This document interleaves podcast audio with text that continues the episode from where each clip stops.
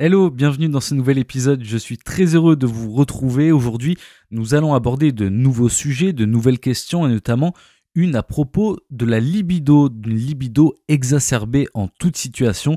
Ça porte même un nom, on en parle dans quelques minutes. Je répondrai également à Diane qui se demande comment reprendre confiance en soi après des traumatismes en vue de rencontrer quelqu'un. Mais avant ça, nous débuterons avec la question de Sandrine qui se demande si lorsque son compagnon n'éjacule pas lors de l'acte sexuel, cela signifie qu'il n'a pas pris de plaisir, ou même si c'est normal. Voilà les questions du jour. Si vous aussi vous en avez une, rejoignez-moi sur Instagram et envoyez-moi votre message vocal de façon anonyme ou pas. D'ailleurs, c'est comme vous le voulez. Vous écoutez Allo Jordi, épisode 14, et ça commence maintenant. Allo Jordi, Allo Jordi, le podcast décomplexé.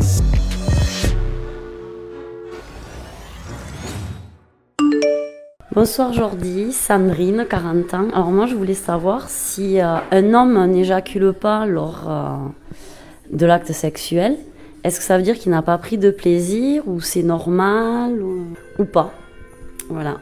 Salut Sandrine, déjà merci beaucoup euh, pour ta question. Ultra intéressante comme toutes les questions que vous me posez d'ailleurs. Hein. C'est toujours ultra intéressant et ça permet d'aborder plusieurs sujets. Je trouve ça super. Alors Sandrine, figure-toi que ta question est une question que j'entends assez régulièrement, mine de rien.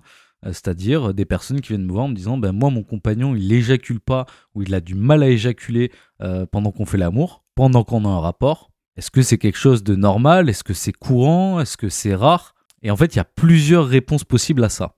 Ce qu'il faut savoir déjà, c'est que l'éjaculation est un acte mécanique, mais il y a aussi une part psychologique.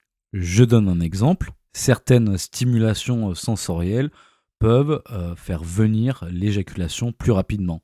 Admettons euh, qu'une personne soit sensible au gémissement, au bruit du corps, au bruit sexuel, bah, ça peut déclencher une excitation qui va faire monter le plaisir crescendo et euh, le faire éjaculer plus rapidement. Autre chose à savoir, c'est que, et ça c'est une idée reçue, c'est que l'éjaculation est forcément liée à l'orgasme, alors que c'est pas le cas. On peut très bien éjaculer sans avoir d'orgasme, et plus rarement on peut avoir un orgasme sans éjaculer. c'est une petite parenthèse, mais je trouve ça bien de, le rappeler. À travers le cas auquel tu fais référence, Sandrine, bah, il y a plusieurs explications euh, qui peuvent être possibles. Ça peut dépendre de plein de paramètres euh, différents, de plusieurs facteurs, et je vais essayer de les passer en revue euh, sans en omettre. Alors souvent, quand il n'y a pas d'éjaculation pendant l'acte, ça peut être dû à un manque de lâcher prise, sous-entendu à une forme de contrôle que ton conjoint euh, peut vouloir absolument garder. Alors euh, de manière plus ou moins consciente, ça ça varie en fonction des personnes. Mais par exemple, il peut très bien être concentré sur ton plaisir à toi et être aussi dans une démarche de performance. Et en fait, à être dans une démarche de performance comme ça, ben, on peut euh, en arriver à un point où on s'oublie soi-même, on ne se concentre plus sur les sensations qu'on peut ressentir pendant l'acte, et au final, s'il se déconnecte de son corps en quelque sorte, bah, effectivement, il peut arriver qu'on se retrouve face à des situations comme celle-ci où euh, l'éjaculation ne survient pas. Après, le souci, si tant est que c'en soit un, peut provenir de facteurs externes. Alors, en vrac, on peut notamment faire référence à l'alcool. Alors, même sans, sans aller jusqu'à parler d'alcoolisme, l'alcool peut euh, retarder l'éjaculation, voire la parasiter, ce qui peut euh, faire qu'elle ne survient pas, quoi, concrètement. C'est aussi le cas pour certaines drogues. Alors, je ne sais pas quel est le cas de ton conjoint, mais j'essaie de n'exclure aucune hypothèse. Mais euh, la prise de certaines drogues aussi, eh euh, empêche l'éjaculation, en plus de déclencher d'autres problématiques sexuelles. C'est comme la cigarette, par exemple, pour les, les, fumeurs. bah, typiquement, plus on fume, plus le risque de troubles érectiles augmente. Et s'il y a des troubles de l'érection et que la personne concernée le ressent, bah, ça peut justement aussi euh, le bloquer euh, dans le processus euh, de prise de plaisir qui va jusqu'à l'éjaculation. Et puis enfin, il y a aussi les problématiques liées aux médicaments. C'est connu, ça a été étudié, ça a été prouvé. De nombreux médicaments peuvent avoir une influence négative sur l'éjaculation. C'est notamment le cas d'un certain nombre d'antidépresseurs qui peuvent annihiler complètement euh, les sensations, retarder considérablement l'éjaculation, voire la couper complètement, amenuiser considérablement les sensations euh, qu'on ressent au moment de l'orgasme. Si orgasme il y a, parce que l'anorgasmie donc le fait de ne pas atteindre l'orgasme fait également partie des effets secondaires de cette famille de médicaments. L'hygiène de vie et l'alimentation peuvent jouer aussi dans une moindre mesure sur ce problème-là. Après, je pense que le mieux, c'est de passer en revue un petit peu tous ces éléments et de voir s'il y a euh, potentiellement un ou plusieurs de ces facteurs qui peuvent être responsables de, de cette absence d'éjaculation.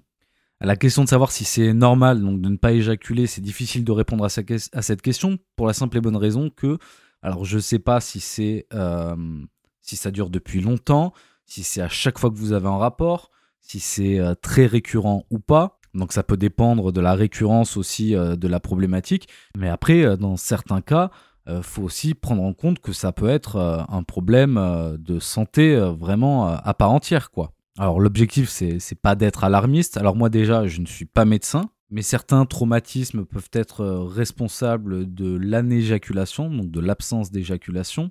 Certaines infections aussi. Enfin, au moindre doute, il ne faut pas hésiter à aller consulter un urologue, un andrologue. Alors andrologue, on entend moins souvent parler, c'est un petit peu le gynécologue des mecs, pour faire simple. En soi, ça mange pas de pain de consulter pour juste s'assurer que tout va bien. Bon, en plus de ça, ça permet aussi de se rassurer, donc euh, c'est quand même une bonne chose. Maintenant, s'il n'y a pas de problème de santé particulier et que ça vient plus de la psychologie, il y a des exercices qu'on peut faire accompagnés d'un ou d'une sexothérapeute qui peuvent être très bénéfiques euh, euh, à plus ou moins long terme et qui pourront l'aider à se reconnecter à son propre corps. Maintenant, il reste à savoir aussi, et c'est une discussion que vous pouvez avoir ensemble, si cette absence d'éjaculation lui pose un problème à lui. Parce qu'il peut potentiellement bien le vivre aussi. Il peut prendre du plaisir sans forcément euh, pouvoir atteindre l'éjaculation, de la même manière qu'on peut prendre du plaisir sans atteindre l'orgasme non plus. Il y a des personnes qui s'accommodent euh, de tout ça. Peut-être qu'il en fait partie, donc je ne sais pas si vous avez eu l'occasion d'en discuter, mais ça vaudrait peut-être le coup d'en parler. Et à terme, ça vous permettra de prendre la meilleure décision possible. Voilà.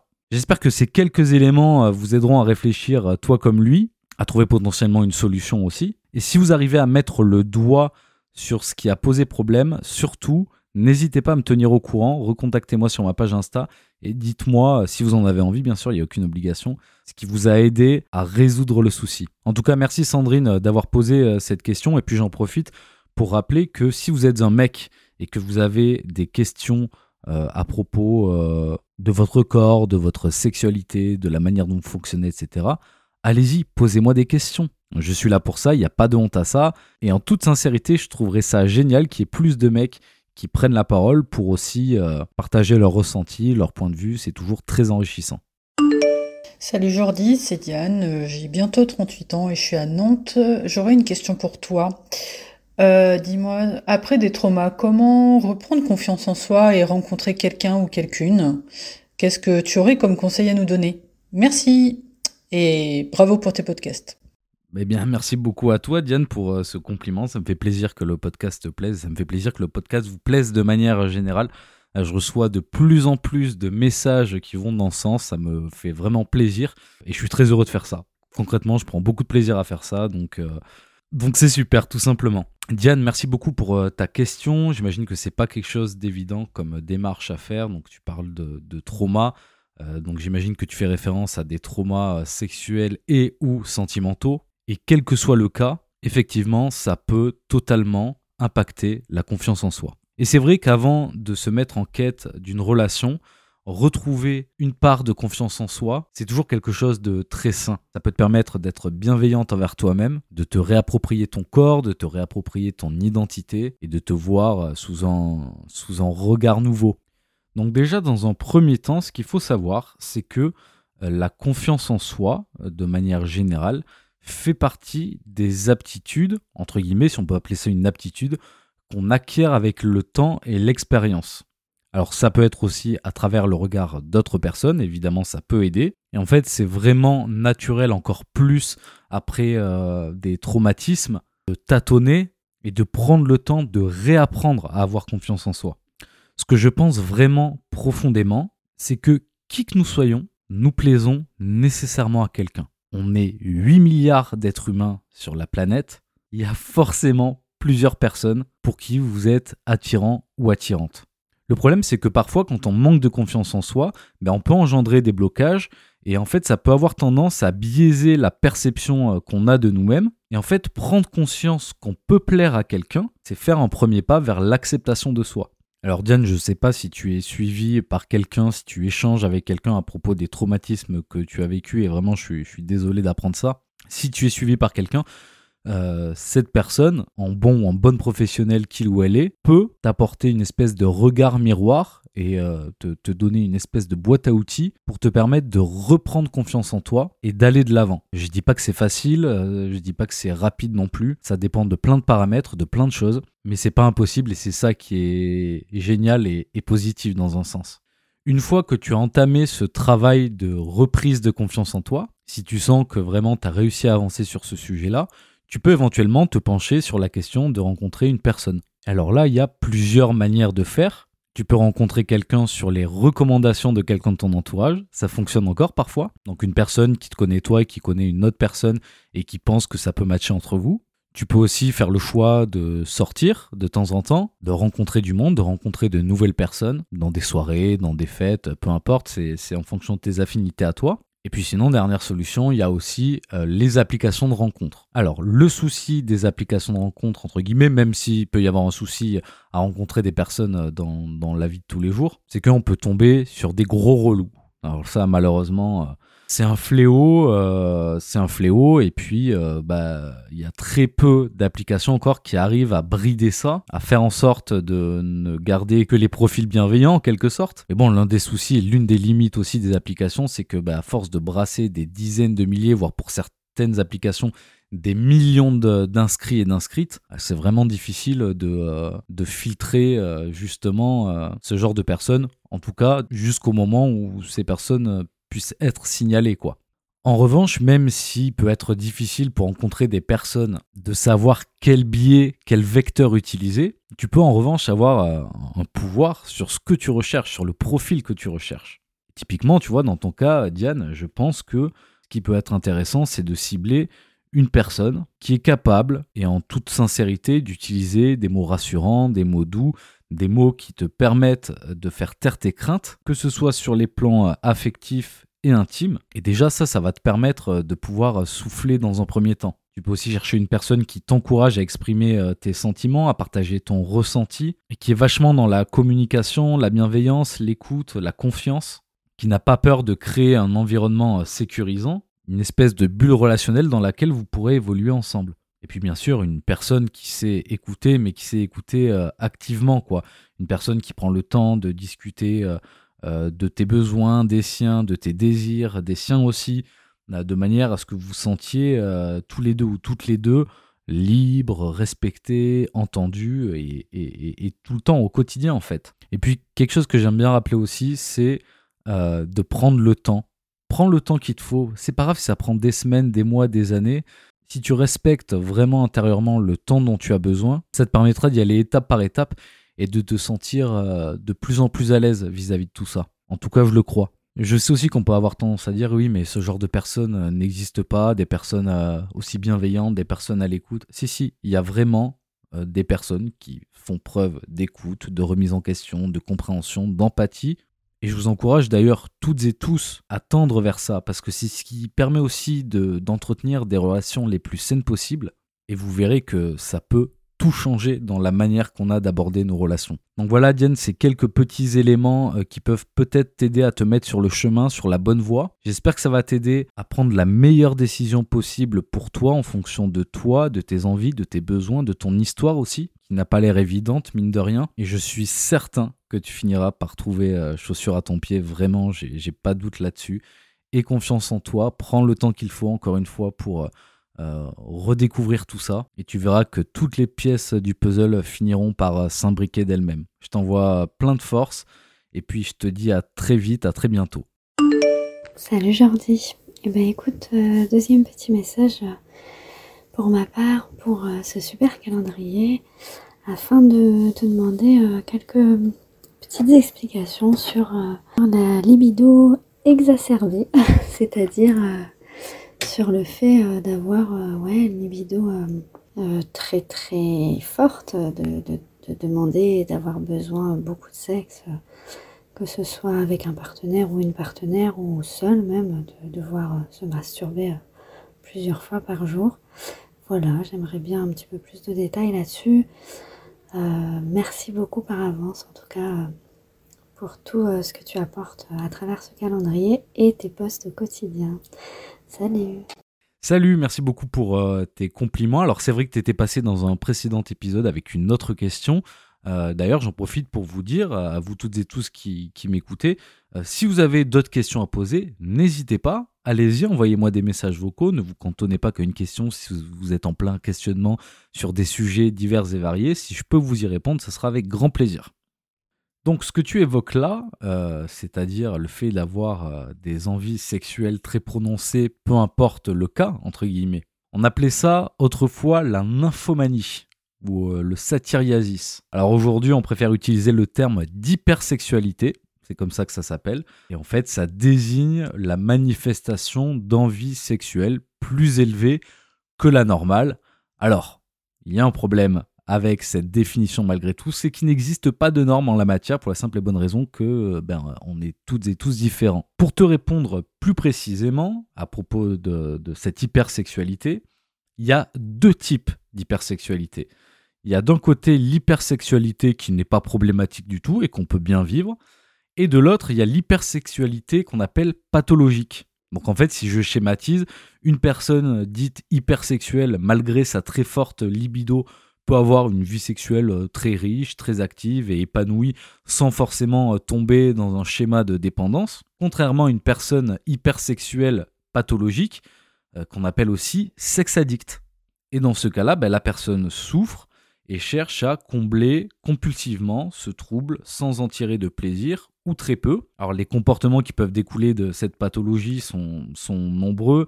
Ça peut être des pensées sexuelles, des fantasmes intrusifs, une masturbation euh, compulsive, alors compulsive jusqu'à une dizaine de fois par jour. Ça peut être aussi une dépendance aux sextoys, aux rapports sexuels de manière générale, au porno. Donc dans un premier temps, la question est de savoir, est-ce que tu te considères comme hypersexuel? Mais ça ne te pose pas de soucis ou est-ce que tu te considères comme sex addict? Sachant qu'une fois encore, on parle d'addiction si toi tu éprouves une souffrance à cause de ça, si ça vient parasiter ton quotidien, si ça t'empêche d'agir de manière entre gros guillemets normale, là il peut être intéressant éventuellement euh, d'entamer une sexothérapie ou une psychothérapie.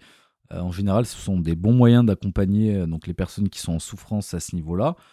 Mais tu peux aussi euh, consulter euh, un ou une médecin euh, addictologue ou sexologue en complément, de manière à renforcer la, prise en charge si besoin.